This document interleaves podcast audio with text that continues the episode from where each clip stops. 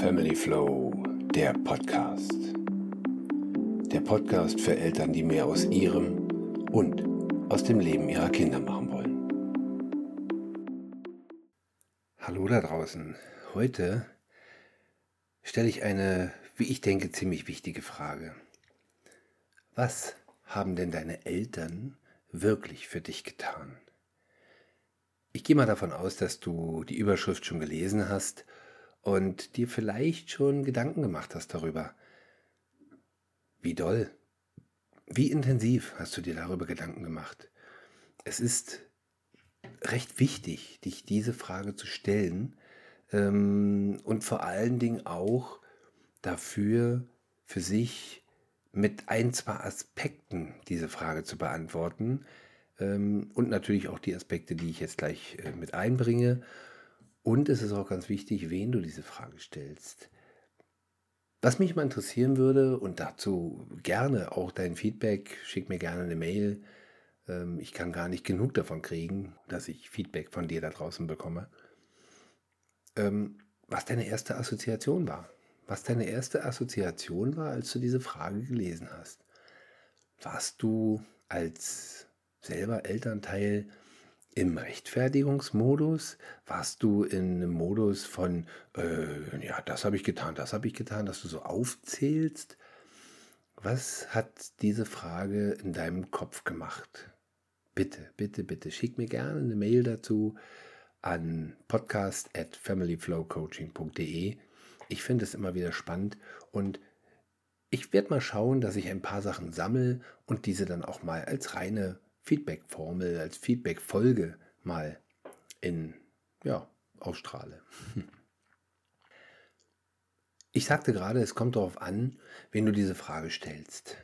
Wenn du sie deiner Mutter, wenn du sie deinem Vater stellst, werden wahrscheinlich viele in diese Listenmodus kommen, aber auch Rechtfertigungsmodus, diese Kombination, die fangen dann an aufzuzählen und zu machen und zu tun.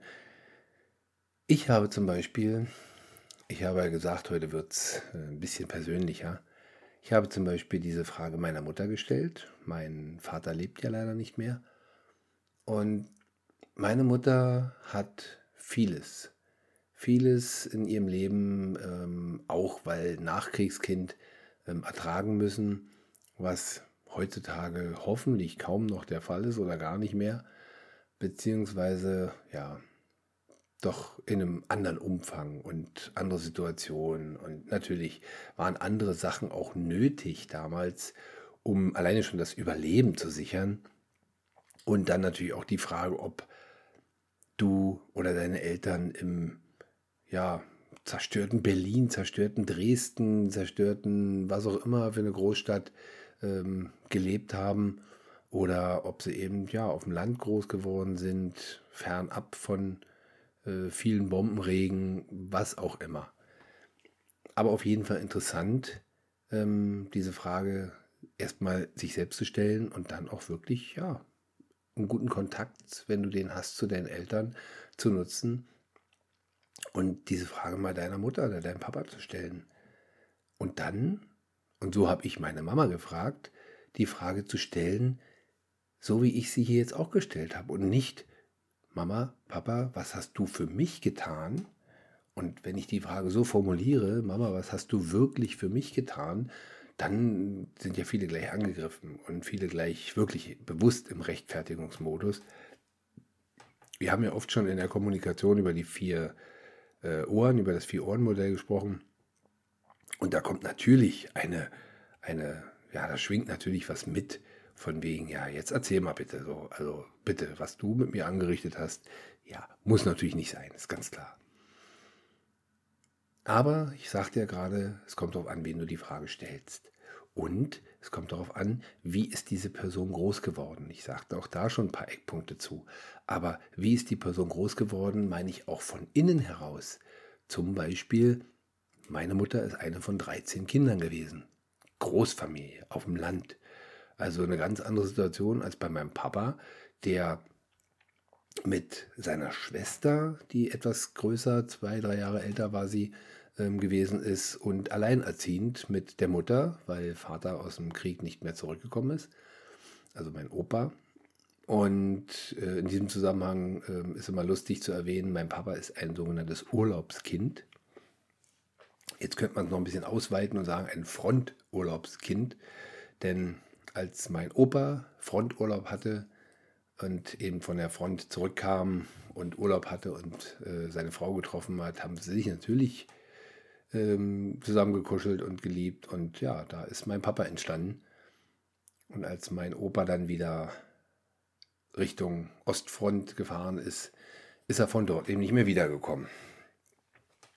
Und ist natürlich ein ganz anderes Aufwachsen. Wie gesagt, mein Vater in Berlin der Nachkriegszeit und meine Mutter in Norddeutschland in der Nachkriegszeit natürlich ein ganz anderes, was die Leute prägen, was die Leute auch brauchen zum Überleben, ganz klar. Und auch das, was ich gerade meinte, die Situation, dass alleinerziehend, dass meine Oma in dem Fall alleinerziehend war. Meine äh, Tante ist nicht sehr alt geworden. Ich glaube, sie ist noch nicht mal zehn geworden. Da ist sie schon tot gewesen. Ich weiß gar nicht die Umstände, wenn ich ehrlich bin. Das finde ich auch ganz traurig. Aber ja, somit ist mein Vater eben alleinerziehend äh, fast Einzelkind gewesen, weil er ja, wie gesagt, er seine Schwester kaum kennengelernt hat. Und dann waren die Einflüsse von Großeltern natürlich ein bisschen da, aber auch das andere Situationen als, wie gesagt, das extreme Beispiel bei meiner Mutter, die als eine von 13 Kindern Großfamilie auf dem Land, also ganz andere Umstände. Und auch für dich natürlich. Warst du Einzelkind? War deine Mama alleinerziehend? Habt ihr in einer großen Familie gelebt, in einer kleinen Familie? Äh, habt ihr in einem Mehrgenerationenhaus gelebt oder lebst du vielleicht immer noch in einem Mehrgenerationenhaus mit deiner Familie?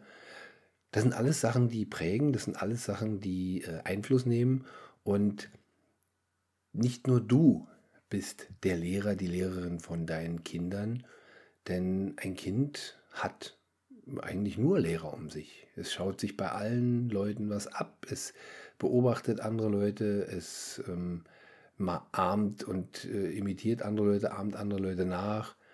Und ja, und das äh, gilt aber auch im späteren Alter, also nicht nur im Kleinkindalter, sondern auch in der Pubertät. Und was auch ganz wichtig ist bei dieser Frage ist, auf welchen Zeitraum bezieht sich deine Frage? Wenn du deine Mama fragst, kannst du das differenzieren. Kannst du für dich natürlich fragen und sagen, ey, was habt ihr für mich gemacht, als ich Kleinkind war? Was habt ihr für mich gemacht, als äh, ich in der Pubertät war? Ähm, manche Sachen wirst du ganz bewusst noch präsent haben, ähm, aber eben viele Dinge auch nicht.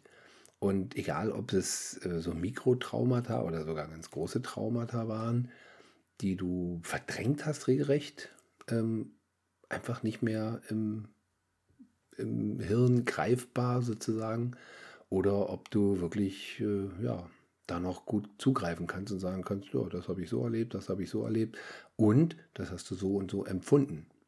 Ganz wichtig. Denn, ich sagte ja eingangs, es kommt darauf an, wen du diese Frage stellst. Unterhalte dich mal mit deinem Papa, mit deiner Mama und sag, so und so ähm, habe ich das gesehen, ähm, so und so habe ich mich gefühlt, so und so ähm, präge, ist, ist diese Prägung bei mir da und gebe ich es auch weiter und ich möchte das durchbrechen. Zu diesem Durchbrechen komme ich nachher noch.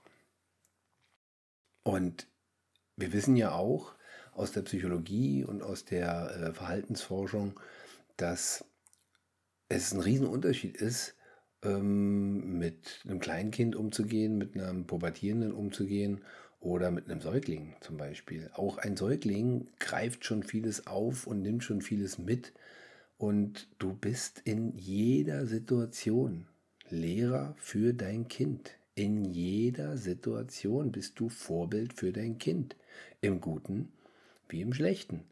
Heißt mit anderen Worten, das Kind guckt sich die guten Sachen ab, aber guckt sich auch die schlechten Sachen ab.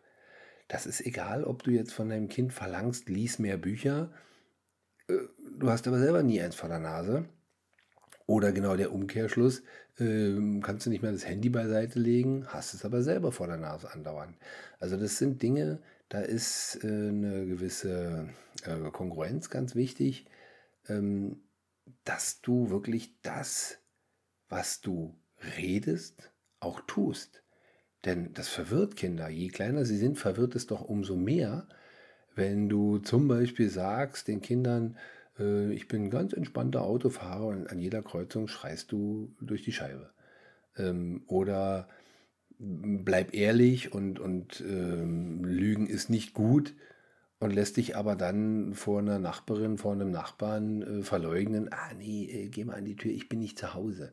Äh, nee, das ist äh, genau das, was die Kinder dann auch mitnehmen und eben dieses verwirrte, äh, Moment mal, du sagst, sie sollen nicht lügen, aber jetzt soll ich für dich lügen. Also ja, das sind so Dinge und ähm, da habe ich auch ganz konkret gesagt, mache ich nicht.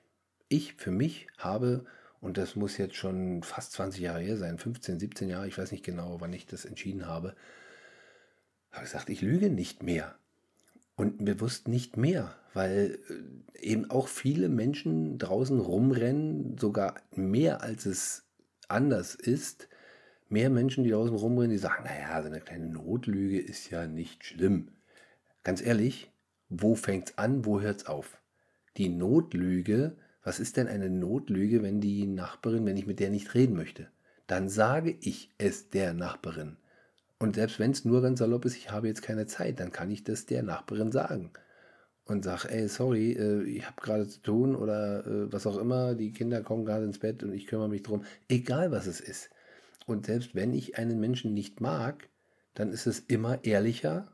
Ihr kennt den, du kennst den Spruch, ehrlich wird am längsten.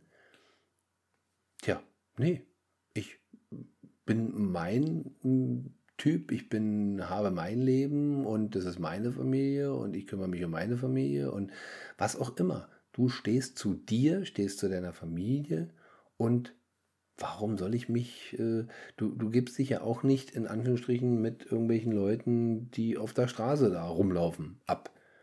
Auf der Straße äh, bist du dann irgendwie ehrlich und sagst, bist du, nein, interessiert mich nicht. Oder auch das ist so so ein Verhaltensding.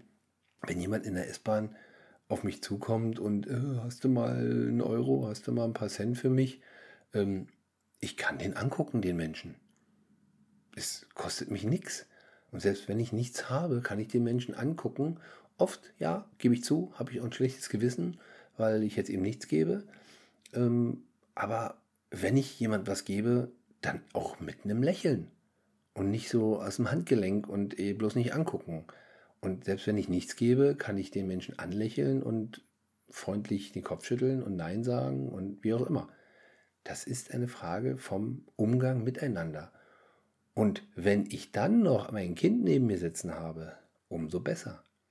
Stell dir das mal vor, die Situation. Du sitzt mit den Kindern in der Bahn und da kommt einer, der um seinen Lebensunterhalt bettelt. So wie du mit diesem Geschöpf, mit diesem Menschen umgehst, gehen deine Kinder später auch mit ihm um. Oder ihr. Gibt ja auch Mädels, die da auf den Straßen leben dieser schönen, dieses schönen Deutschlands. Ja, und zurück zu den Zeiträumen. Wenn du dein Kind klar und deutlich und transparent begleitest, dann, äh, wie gesagt, dann ist der Zeitpunkt eigentlich egal, wie alt das Kind ist weil du nichts versteckst, dich nicht versteckst und damit gibst du dein Kind, bist du das beste Vorbild für dein Kind und vor allen Dingen bist du authentisch. Und ich habe jetzt vorhin so ein bisschen das Thema Lügen angesprochen. Ähm, das ist eben ein so ein Beispiel, wo viele Kinder echt verwirrt sind, wie ich schon gesagt habe. Du redest so, handelst aber anders. Und das ist nicht direkt immer gleich eine Lüge, aber es gibt eben Sachen, wie zum Beispiel das mit den Notlügen. Ähm, muss nicht sein. Wenn mich jemand fragt, wie geht's dir, sage ich, gut, wenn es mir gut geht. Sage aber auch, interessiert es dich wirklich?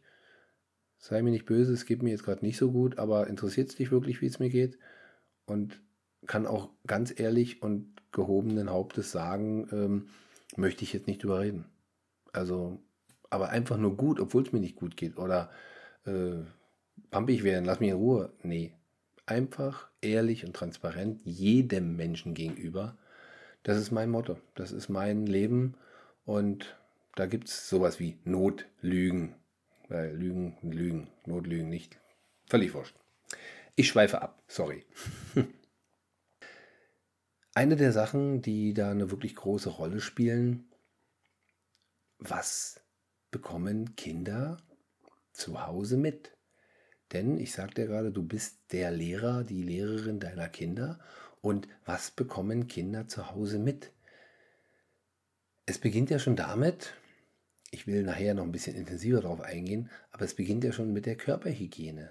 Das hatte ich auch schon mal angesprochen. Es gibt immer wieder Eltern, die mit ihren Kindern sich streiten, du musst dir die Zähne putzen, aber sie sehen ihre Eltern nicht dabei beim Zähneputzen. Das ist, es klingt jetzt irgendwie so komisch, aber denk mal drüber nach. Wie oft sehen deine Kinder dich Zähne putzen? Ich kenne genügend Eltern, ähm, die bevor sie die Kinder wecken, gehen sie ins Bad, machen sich sauber, duschen, machen und tun, nehmen sich ihre halbe Stunde für sich, um dann frisch mit Zähnen geputzten, äh, geputzten Zähnen äh, die Kinder zu wecken. Ja, und dann fängst du an, das Kind zu, anzumachen, bitte Zähne putzen. Das kriegt aber nie mit, dass du es selber machst. Und abends genauso. Du bist noch ähm, länger wach, das Kind geht ins Bett äh, und ich habe schon mehrmals mache ich nicht täglich, natürlich nicht, aber ich habe schon öfter mal mehrmals morgens die Zähne geputzt, weil, also morgens gerade nicht, aber abends vor allen Dingen, weil abends, wenn ich sie ins Bett bringe, dann passiert schon mal, dass ich sie ins Bett bringe, dann aber nochmal was esse und trinke und dann natürlich vorm Bett gehen und die Zähne putzen, aber ich mache es vorher nur mit ihnen zusammen, dass wir nach dem Abendbrot Zähne putzen, wie gesagt, mache ich nicht regelmäßig, nein, aber es geht nur einfach darum, dass das Kind es überhaupt mitbekommt. Oder auch wenn du sagst, so, ich gehe jetzt mal duschen, ähm, da darf das Kind gerne da zugucken, beziehungsweise äh, wenn es an der Tür klopft und macht und tut, ähm, ja, dann sieht es eine Nacktheit. Warum nicht? Wir schließen hier zum Beispiel zu Hause auch nicht die Tür ab, wenn ich auf Toilette gehe. Klar ist es im ersten Moment komisch, wenn das Kind reinguckt, aber das Kind sieht dich auf der Toilette sitzen und nicht hinter verschlossener Tür. Äh, nee, möchte ich nicht. Es redet ja keiner davon, dass das Kind dir den Hintern abwischt. Ich gehe, wie gesagt, nachher noch mal ein bisschen intensiver darauf ein, was bekommen denn die Kinder überhaupt alles mit. Denn da steckt auch viel drin vom Lernen und ja. Wenn ich jetzt ähm, davon ausgehe, was haben deine Eltern für dich wirklich getan, gibt es ja auch noch diese Auflistung was hast du denn von deinen Eltern bekommen? Was hast du von deinen Eltern bekommen, ist auch so ein Ding wie Geschenke, wie Geld, aber genauso auch, ähm, dass ich sage, ja, hm, alles, was du brauchtest, was du wolltest, ähm, deine Eltern haben genug Geld gehabt und du brauchtest nur äh, bitten und schon hat es dagestanden, bis hin zum Führerschein und Auto und weiß ich nicht was alles. Aber von der Sache her, was behalten wir denn? Was behalten wir im Gedächtnis? Was behalten wir im Gefühl? Kann ich dir sagen. Gefühle und Erfahrungen und Erfahrungen, die mit Gefühlen und auch mit vielem anderen gekoppelt sind, wie Gerüche. Wer denkt denn nicht daran zurück, wow, meine Mama so toll hat sie gekocht, aber Hast du noch jedes Gericht im Kopf, was deine Mama gekocht hat? Ich würde mal denken, nein. Aber nichtsdestotrotz hast du noch Gerüche im Kopf. Hast du noch äh, Geschmäcker im Kopf. Und auch das Gefühl, was es in dir ausgelöst hat. Von zu Hause sein, von umsorgt werden. Das ist viel, viel, viel, viel mehr wert als Geschenke. Aber Thema Essen ist eigentlich ein gutes Beispiel.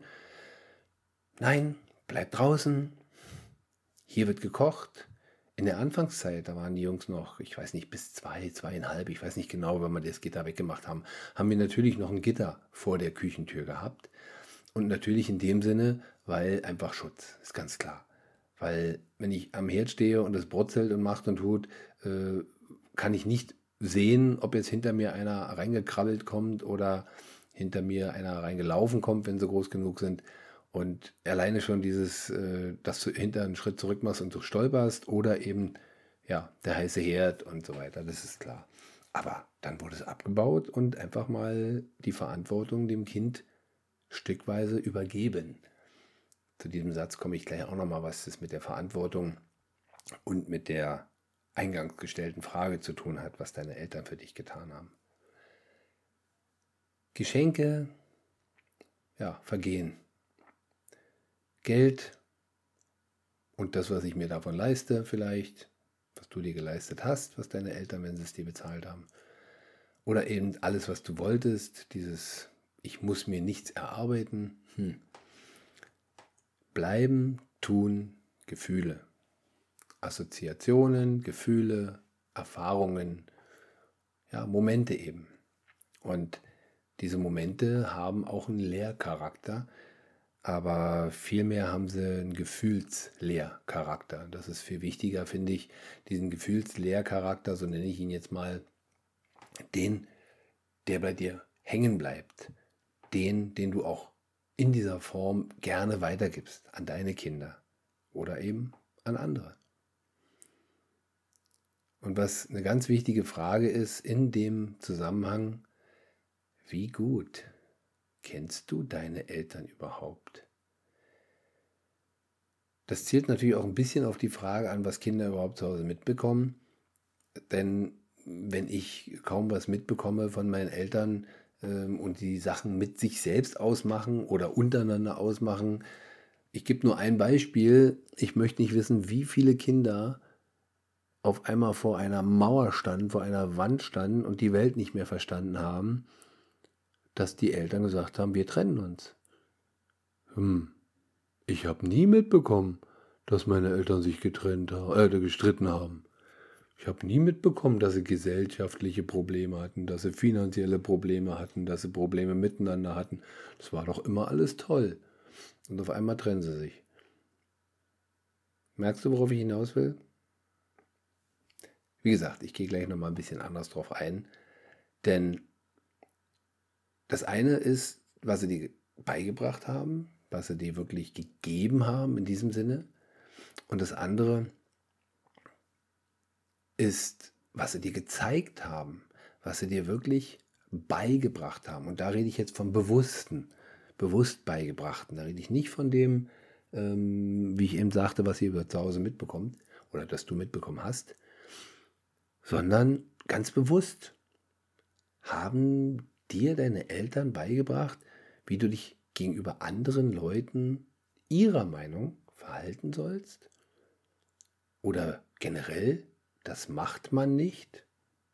So und so hast du dich zu verhalten, beziehungsweise das macht man nicht, wird ja oft in allen möglichen Versionen, ähm, wie man sich eben verhalten sollte, wie du in dem Sinne, ja, eigentlich ist das ähm, Kennenlernen von Interaktionen mit anderen eigentlich viel mehr, wenn du siehst, wie Papa zu Hause ist, wenn er Besuch hat, zum Beispiel bei seinem Geburtstag, wenn Mama zu Hause ist. Meine Mama war ja Tagesmutter und da habe ich natürlich viel von Umgang mit anderen mitbekommen, wenn die Eltern die Kinder abgeholt haben, wenn die Eltern die Kinder gebracht haben oder auch mal länger da waren, sich mit meiner Mama unterhalten haben oder so. Da hat man natürlich äh, ja viel mitbekommen. Also ich habe da viel mitbekommen und ich glaube auch, dass das ein großer Punkt war, äh, warum ich eben gerne mit Menschen arbeite. Wie ist es denn mit Sexuellem? Wie ist es denn mit der berühmten äh, Bienchen- und äh, Blümchenfrage? Wurdest du zu Hause bewusst aufgeklärt? Hast du mitbekommen, womit ich schon wieder zu der Frage zurückkomme, dass deine Eltern mal Sex hatten? Also wenn ich drüber nachdenke, nein, habe ich nie.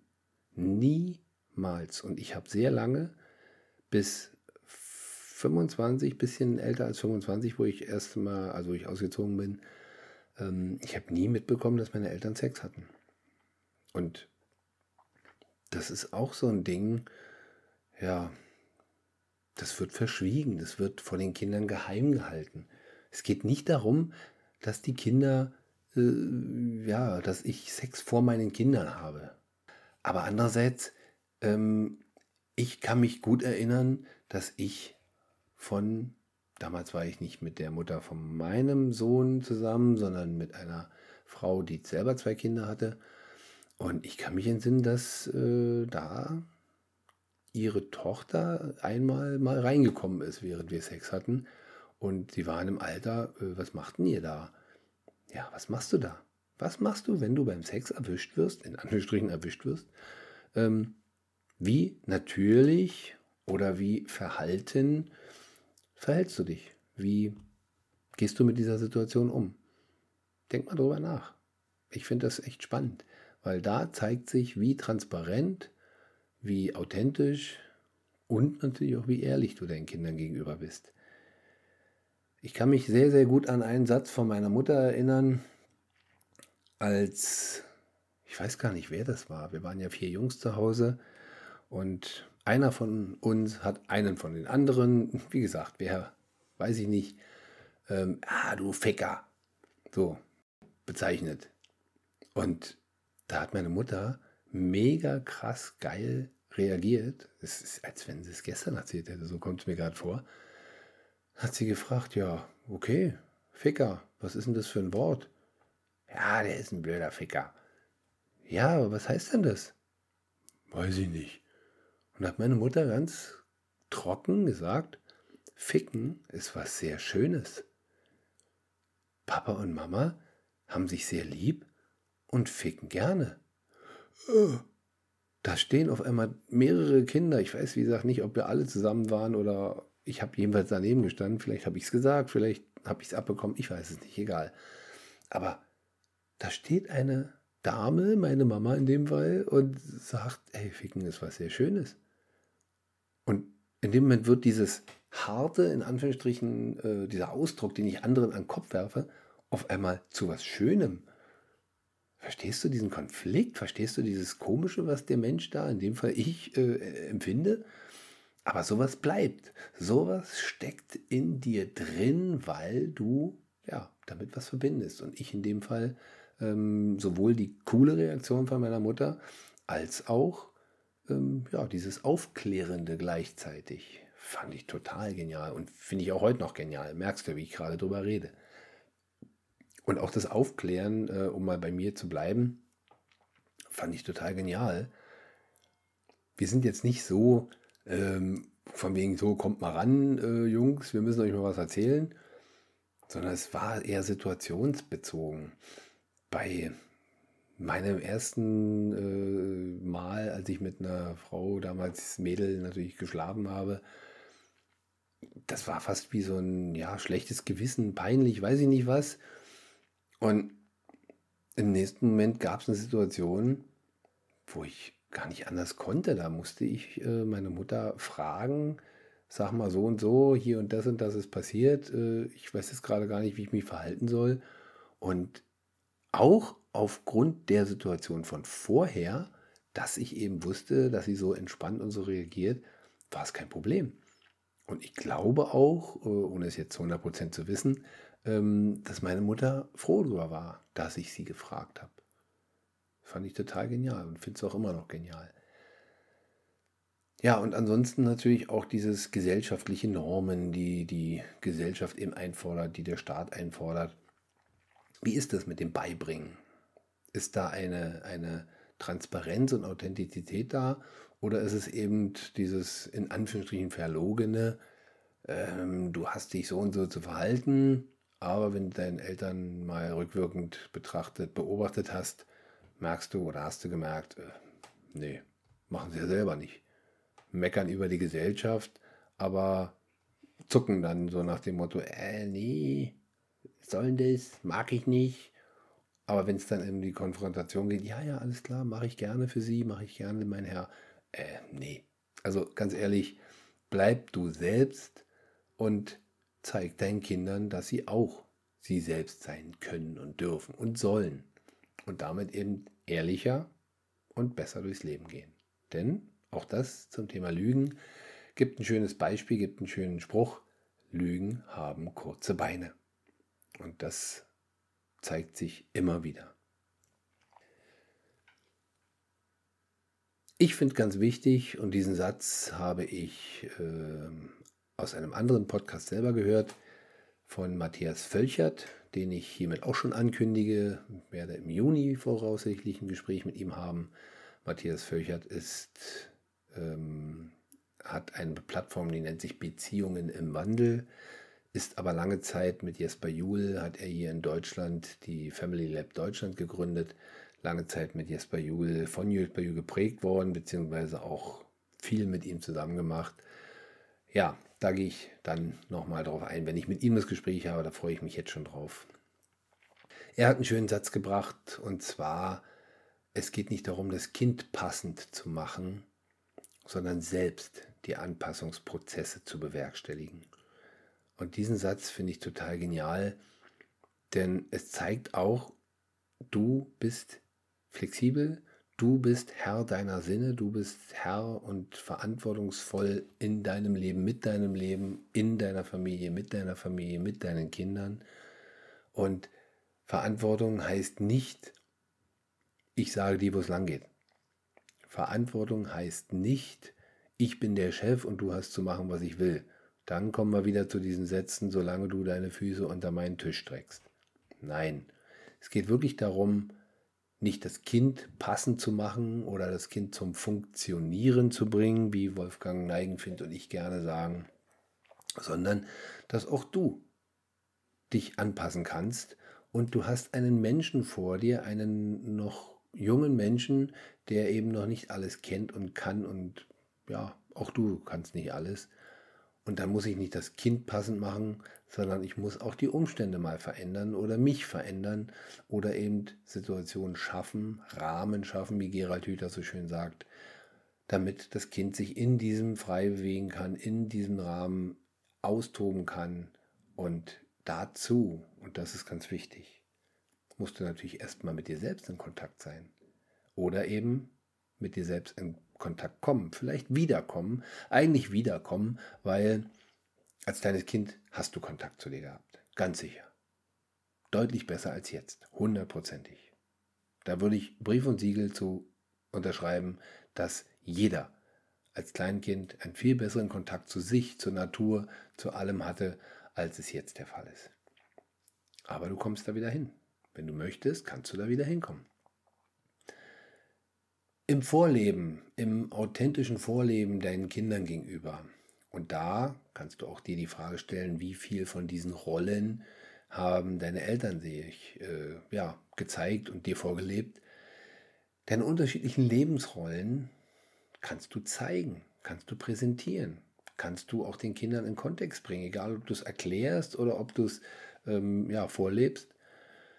Denn ich hatte ja vorhin gesagt, und da gehe ich auch gleich nochmal drauf ein, äh, mit dem, was die Kinder nicht so mitbekommen zu Hause.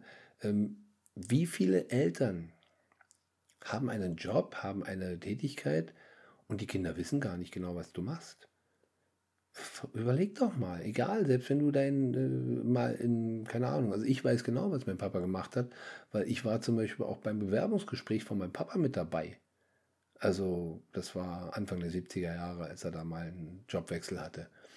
Und das äh, ist total spannend.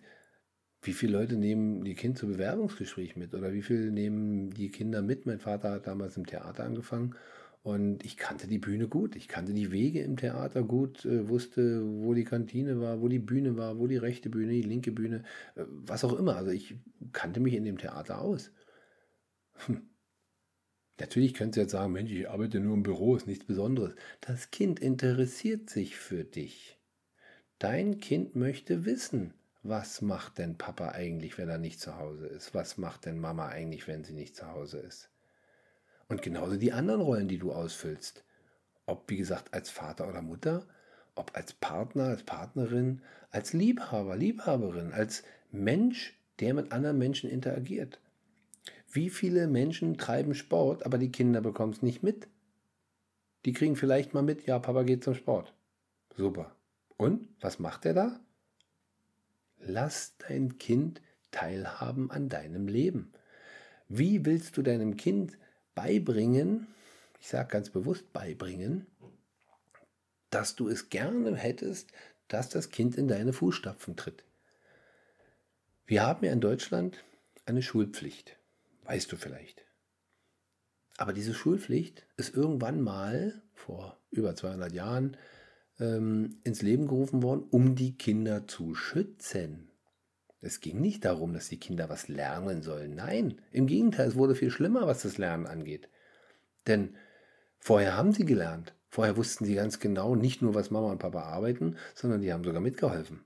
Natürlich, klar, war Kinderarbeit äh, einer der Gründe, warum die entsprechenden Schulgesetze erlassen wurden. Aber ähm, es geht jetzt nicht nur ausschließlich um diesen Schutz, es geht auch darum, dass das Lernen auf einmal ein ganz anderes wurde. Vorher ist das Kind mit auf dem Acker gewesen und hat mit umgegraben und wusste, wie umgraben geht. Jetzt sitzt das Kind im Schulraum und ihm wird erklärt, wie umgraben geht. Wer lernt denn besser umzugraben? Der, der äh, einen Lehrer vorne zu stehen hat, der ihm erklärt, wie umgraben geht, oder der, der wirklich die Schaufel in der Hand hat und gräbt? Und so gilt es für alle möglichen Sachen. Somit ist das Lernen anders geworden und ganz klar nicht besser. Jetzt sind wir wieder ein bisschen auf dem Weg, sei es mit Maria Montessori, sei es mit der Waldorf-Schulsystem, mit dem Waldorf-Schulsystem, dass wir sagen, Lernen muss wieder praxisbezogener sein. Lernen muss leichter werden äh, und leichter werden heißt probieren. Denn einer der Grundsätze, wenn nicht der Grundsatz schlechthin von Maria Montessori, bezogen aus dem Munde des Kindes, hilf mir, es selbst zu tun. Und das ist extrem wichtig. Hilf deinem Kind, es selbst zu tun. Ich muss dem Kind nicht das Bein hochheben, damit es die nächste Stufe auf dem Klettergerüst erreicht. Das macht das Kind alleine. Ich darf aber, solange ich weiß, das Kind ist noch nicht sicher, daneben stehen, dahinter stehen, falls es eben doch mal einen Fehltritt macht. Völlig okay. Aber nur durch diesen Fehltritt lernt's. Nicht, weil du ihm das Bein hochhebst, damit er die nächste Stufe erreicht. Oder den Arm lang ziehst, obwohl es noch gar nicht so groß ist, dass es daran kommt, zum Beispiel. Ganz wichtig ist es auch bezogen auf die Pubertät, denn Eltern, ich hatte vorhin schon mal das Beispiel erwähnt mit der Verantwortung, Eltern, die es vermeiden, ihren Kindern ihre ja, zustehende Verantwortung, kann ich ja fast sagen, Stück für Stück zu übergeben, werden es in der Pubertät schwer haben. Weil dann ist das, was die Leute mal sagen, hier extrem schwierig, Kinderverhalten, Fehlverhalten, wie auch immer du es interpretierst. Wenn du einen guten Kontakt zu deinen Kindern hast, von Anfang an, wenn du einen guten, äh, ein gutes Gefühl für den Rahmen hast, wie viel dürfen, dürfen deine Kinder machen, wie viel sollen deine Kinder auch machen. Wenn ich sie nie im, im, in der Küche helfen lasse, brauche ich mich nicht irgendwann beschweren, zu sagen, hilf mir bitte. Weil, warum? Macht ja keinen Sinn. Hast es doch sonst jahrelang alleine gemacht. Jetzt soll ich auf einmal helfen. Das sind so Sachen, ähm, auch so eine, so eine Situation, wie gesagt, im Bereich der Pubertät, wo eben andere, auch gleich alte ähm, Vorbilder herhalten müssen. Und oftmals, so sage ich es mal, ist das hilfreich, aber vor allen Dingen ist es wichtig, um die Position im Leben zu finden. In dem Moment, wo ich sage, ich möchte von anderen lernen, da gibt es ja diesen schönen Satz, den ich auch schon genannt habe, um ein Kind zu erziehen, braucht es ein ganzes Dorf. Und ich habe gerade erst gar nicht lange her mitbekommen, dass dieses Dorf optimalerweise irgendwie 300 Leute umfasst. Und ja, da geht es genau darum. Diese 300 Leute haben unterschiedliche Altersstruktur, unterschiedliche Lebenserfahrung, unterschiedliche Jobs, unterschiedliche Einstellungen. Und nur die kann ich dann in dieser Vielfalt kennenlernen, wenn ich die Menschen dazu kennenlerne. Was bringt mir das, wenn ich es lese oder wenn ich es äh, vorgelesen bekomme oder äh, durchexerziere mit irgendwelchen Übungen in der Stunde. Ganz ehrlich, das bringt gar nichts. Bildung ist, auch da wieder ein Zitat von Gerald Hüther, Bildung sind die 10%, die übrig bleiben, wenn ich die 90% Schulwissen wieder vergessen habe. Ja, das ist äh, nicht nur ein lustiger Satz, das ist auch wirklich Tatsache. Und ich ich sagte ja gerade am Anfang oder auch letzte Woche schon, dass ich ein bisschen persönlicher werde. Ich habe von meinen Eltern vor allen Dingen gelernt, dass ja, Kinder ein, wie soll ich sagen, ähm, es ist sehr, sehr verbreitet, nicht nur bei meinen Eltern, ähm, Kindern sind noch keine richtigen Menschen. Kinder müssen geführt werden, Kinder müssen äh, alles aus der Hand genommen werden, was auch immer, bis zu einem gewissen Punkt. Und dann wird es wirklich von Tag auf X auf Tag Y, zack, so, jetzt ab heute musst du machen. Und das ist natürlich äußerst traurig, weil ich musste vorher nie und jetzt muss ich auf einmal. Und bei mir hat es dazu geführt, dass äh, Liebe zu bekommen, Zuneigung zu bekommen, immer an Bedingungen geknüpft war. An ja, eine gewisse Leistung, sage ich jetzt mal. Und diese Leistungen ähm, habe ich auch erbracht in meinem Leben. Sportlich zum Beispiel, schulisch, ich war ein ganz guter Schüler. Ähm, und ich bin auch gerne in die Schule gegangen. Wenn ich jetzt so drüber nachdenke, natürlich gab es Situationen, da habe ich keinen Bock. Aber generell bin ich einer, der gerne in die Schule gegangen bin, der gerne in die Schule gegangen ist. Sorry. Ähm, ja, aber nichtsdestotrotz äh, hätte ich aus der jetzigen Sicht natürlich liebend gerne das Leben kennengelernt und nicht unbedingt immer an Bedingungen geknüpft, äh, dass ich ja mal gesehen werde. Weil das ist eben das, ich bin oft nicht gesehen worden. Und das hat natürlich auch generationsmäßig damit zu tun und diese berühmte Fehlervermeidungskultur äh, mag ich auch nicht unbedingt. Die Leute reden ja immer nicht von, äh, ja, viel, viel Nein eben, viel vergessen, vergessen, vergessen. So zum Beispiel, ich darf nicht vergessen das und das. Keine Ahnung, das zu machen noch, das noch zu tun. Äh, ich darf nicht vergessen, das und das mitzunehmen. Ja, aber warum vergessen, vergessen, vergessen? Warum nicht? Ich muss noch dran denken, das und das zu machen. Ich möchte noch dran denken, das und das zu machen. Ich ähm, möchte noch dran denken, das und das mitzunehmen. Also in dem Moment, wo ich meinen Koffer packe für eine Reise, ähm, packe ich doch nicht die vergessenen Sachen ein, sondern ich packe die Sachen ein, die ich haben möchte. Ich stehe vor meinem Schrank und denke nicht drüber nach, was ich nicht vergessen sollte mitzunehmen, sondern ich denke drüber nach, was nehme ich mit. Und so sollte auch dein Leben gepackt sein. Für dein Leben. Pack doch mal deinen Koffer für dein Leben. Pack doch mal deinen Koffer für deine Kinder, für dein Leben. Es geht nicht um Fehlervermeidung. Ich muss nicht eine Arbeit korrigieren und dieses ganze knallrote, die Striche und Fehler markiert bekommen. Wenn ich in einem Diktat fünf Fehler habe, fallen mir die fünf unterstrot unterstrichenen Wörter mehr auf als die 95, hm, wenn es jetzt 100 Worte waren im Diktat, die ich richtig gemacht habe. Das ist doch mal was. Warum streicht ihr nicht alle Zeilen grün unter und nur die Worte, die falsch sind, rot? Kann ich ja gern so lassen mit rot, aber das Grüne, tja, bleibt mir auch im Blick. Ui, Mensch, cool, guck mal, das und das ist alles richtig. Es ist wichtig, du selbst zu sein, wie ich schon mehrfach erwähnt habe. In vielen Folgen, aber genauso auch in, ja, im Zusammenhang, dass du du sein sollst. So. Und der Prozess des Loslassens, auch den hatte ich schon thematisiert, zum Beispiel auch mit Wolfgang in einer der Folgen Trennung, ja bitte. Der Prozess des Loslassens beginnt schon mit dem Durchtrennen der Nabelschnur. Ab da beginnt das Abnabeln, wie es so schön heißt.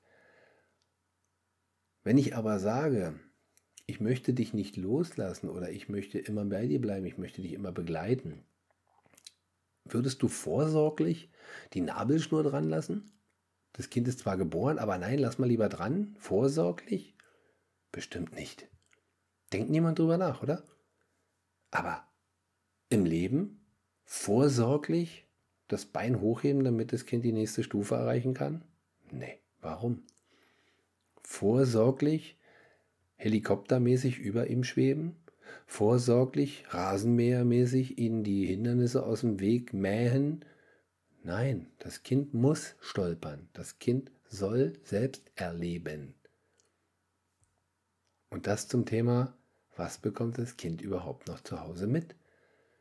Ich hatte vorhin das Sexuelle angesprochen, dass ich mich nicht daran erinnern kann, äh, meine Eltern mal Sex gehabt zu haben. Ich weiß aber, dass sie es hatten. Haben sie auch selber erzählt, als wir dann älter waren, haben so gerne darüber geredet aber also gerne nicht im Sinne von viel erzählen, egal. aber wie gesagt, auch Streits, ja.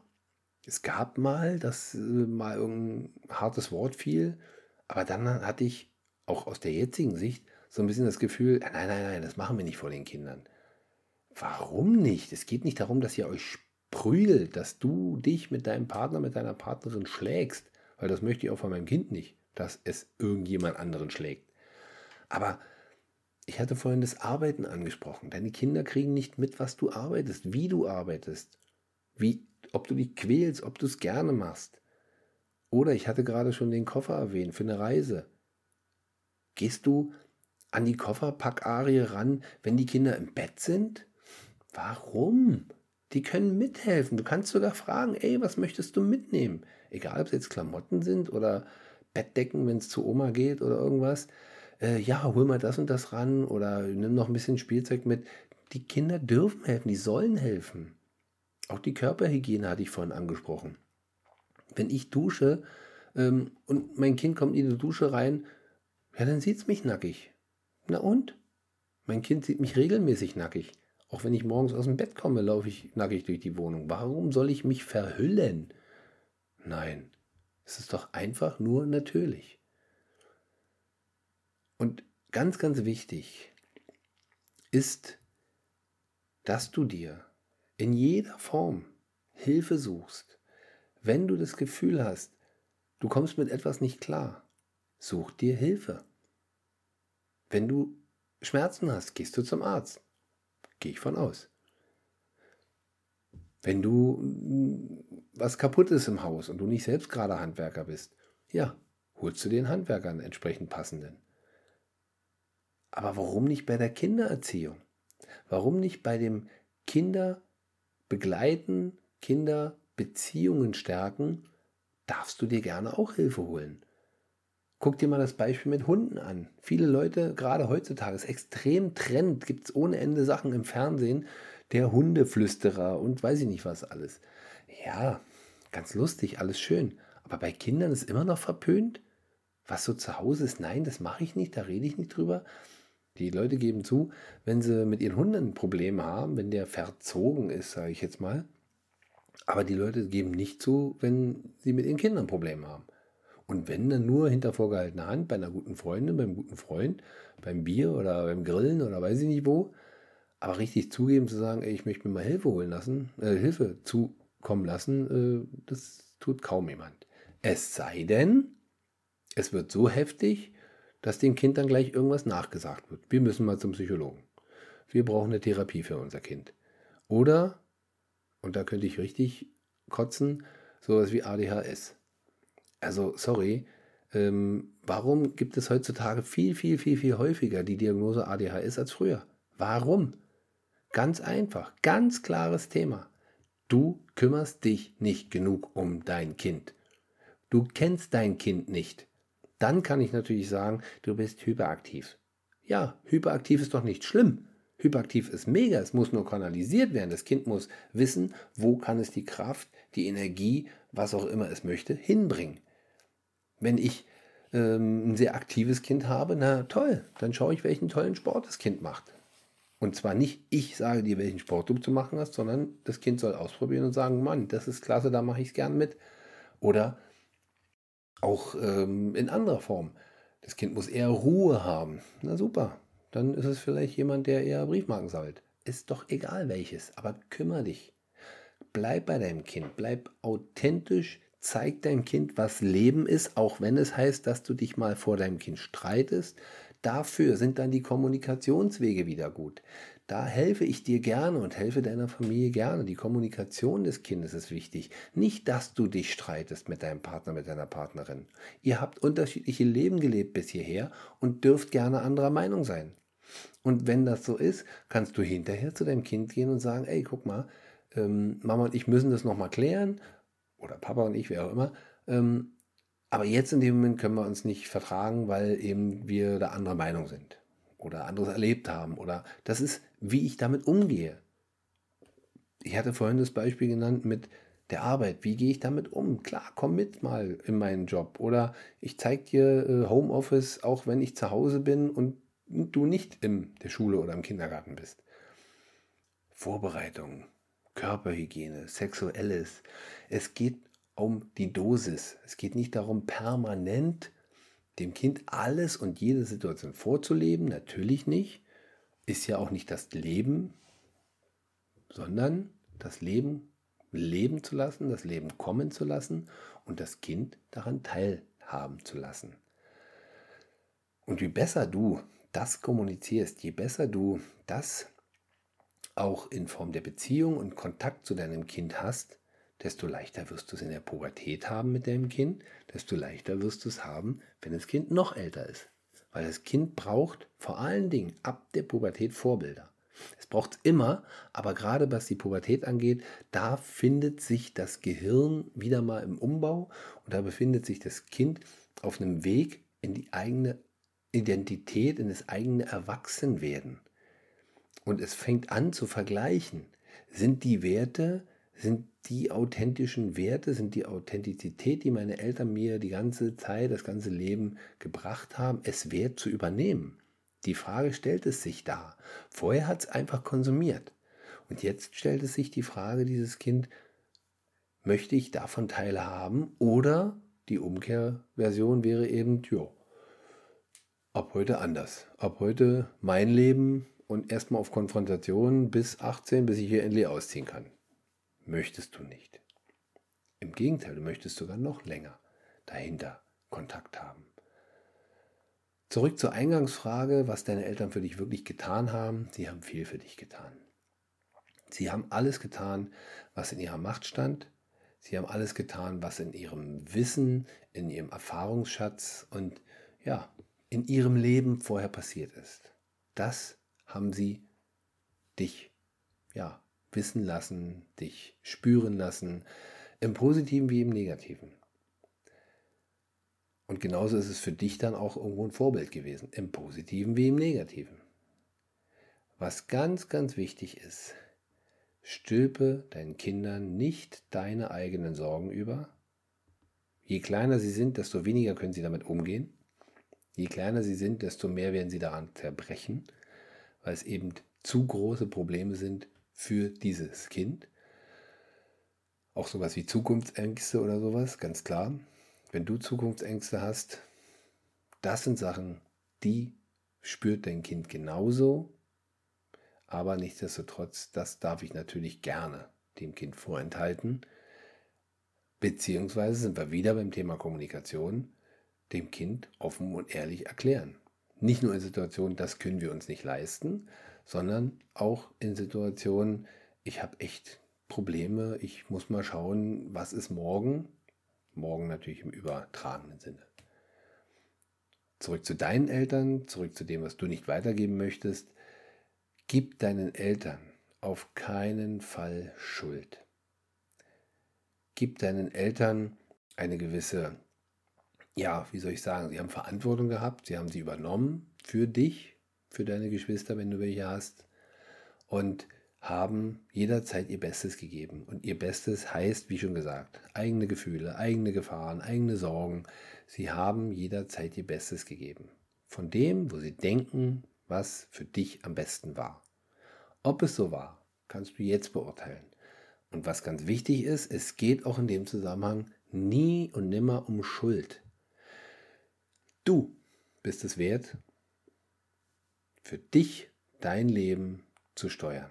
Du bist es wert, für dich dein Leben in deine Hände zu nehmen. Je früher, desto besser. Wenn du im Pubertätsalter angefangen hast, dir Vorbilder zu suchen, dir äh, einen Kopf zu machen, was du von deinen Eltern übernimmst und was nicht, ob bewusst oder unbewusst, ist jetzt hier nicht äh, wichtig. Wenn da was bei war, was du gut und gerne übernehmen kannst und möchtest und ja auch schon automatisch gemacht hast, du merkst es vor allen Dingen, wenn du selber Kinder bekommst, damit geht's los. Und dann hast du die Verantwortung. Du kannst, wenn du sagst, du gibst deinen Eltern die Schuld, was du nicht tun solltest, dann kannst du sagen, ich ändere es, weil das ist deine Verantwortung.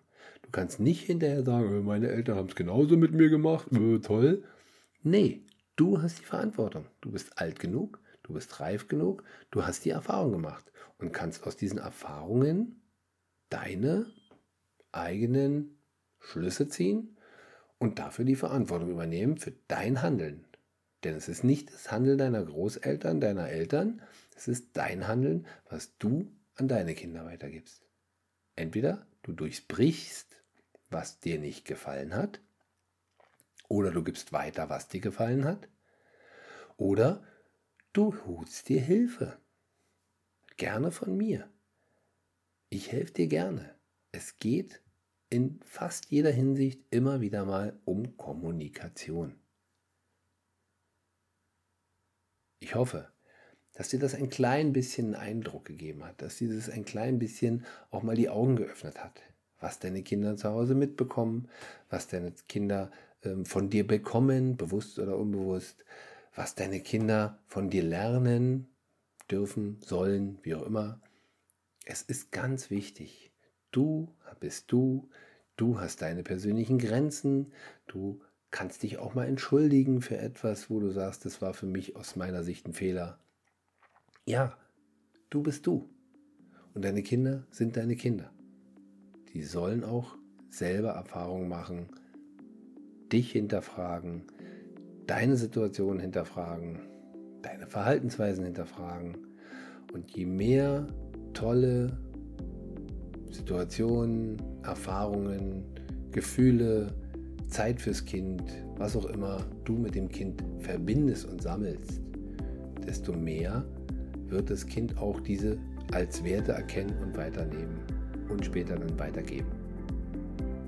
Jeder verändert was und das soll auch so sein. Jeder darf es verändern. Jeder ist seines Glückes Schmied.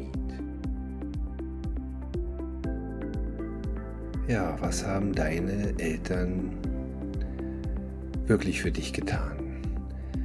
Zum Abschluss kann ich dir hier nochmal sagen, dass meine Mutter mir deutlich mehr Liebe entgegengebracht hat, als mein Vater es getan hat, weil sie natürlich auch deutlich mehr Liebe in einer Großfamilie bekommen hat, als es mein Vater als Einzelkind in der Nachkriegszeit in Berlin erleben konnte.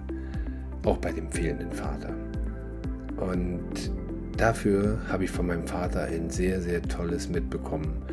Und da bin ich auch stolz drauf, das Zuverlässige. Die Leute können sich auf mich verlassen. Wenn ich etwas zusage, so wie bei meinem Papa auch, dann können sich die Leute darauf verlassen. Nächste Woche habe ich eine Überraschung für euch. Nächste Woche ist die 50. Folge. Ich sage hier jetzt noch nichts, aber es wird süß.